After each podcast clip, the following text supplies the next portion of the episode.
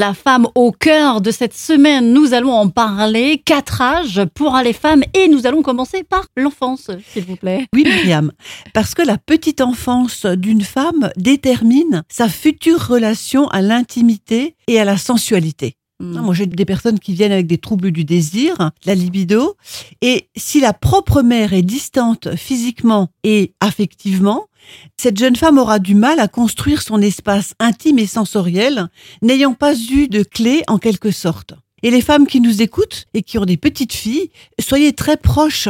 Prenez-les sur les genoux, soyez câlines, soyez dans l'intimité avec est-ce vos que c'est filles. est-ce que c'est forcément lié à la maman ou ça peut être aussi lié au papa? Le papa aussi a- Alors a- le papa évidemment a un rôle et je dirais même tout l'entourage a un rôle. Hmm. Mais c'est surtout la maman parce que dans les premiers mois, c'est quand même la maman qui tient davantage son bébé d'une manière physique. Oui. Alors qu'apprend-on euh, lors de la venue au monde euh, d'une femme en devenir? Était-elle désirée? Est-ce qu'elle est un accident comme on dit? Mhm. C'est important de le savoir. Comment s'est passée sa venue au monde? Sa maman l'a-t-elle allaitée? L'a-t-elle aimée, prise dans ses bras, choyée? Et comme vous dites, Myriam, quelle a été la place du père? Mm. Est-ce qu'il était heureux de l'arrivée d'une fille? Est-ce qu'il en était fier? Ou est-ce qu'il aurait préféré avoir un petit garçon? C'est encore très fréquent, ça. Ah bon? En ce moment, je- j'entends souvent parler de papas qui aiment bien avoir des petites filles.